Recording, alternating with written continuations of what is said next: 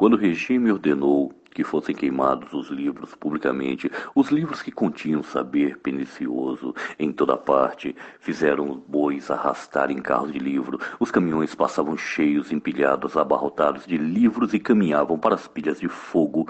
Um poeta, um poeta perseguido, um militante, um dos melhores, estudando a lista de livros e autores proibidos, a lista de livros a serem queimados, descobriu horrorizado que os seus haviam sido esquecidos.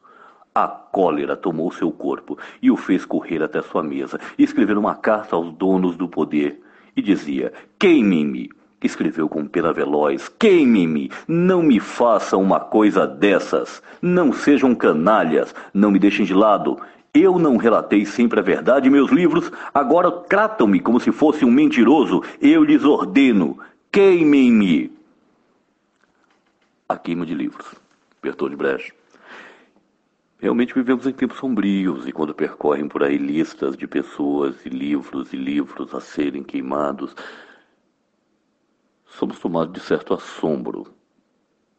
No limite, pela ousadia dos canalhas, mas hum, é impossível deixar de notar a precariedade dessas listas e com isso ser tomado de uma certa hum, de um certo de uma certa ironia e uma alegria juvenil pueril daquelas que olha para a lista e diz essas listas são uma merda.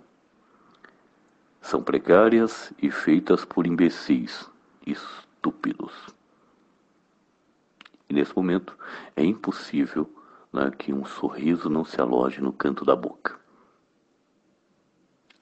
listas de merda. Contudo, são listas. Contudo, são ousadias fascistas. Cuidem-se bem, cuidem dos seus. São tempos sombrios, tempos de pandemia e de fascismo, tempos de se preservar física e psicologicamente. Tempos tão duros que às vezes a, a tristeza que se abate sobre nós requer lágrimas justas.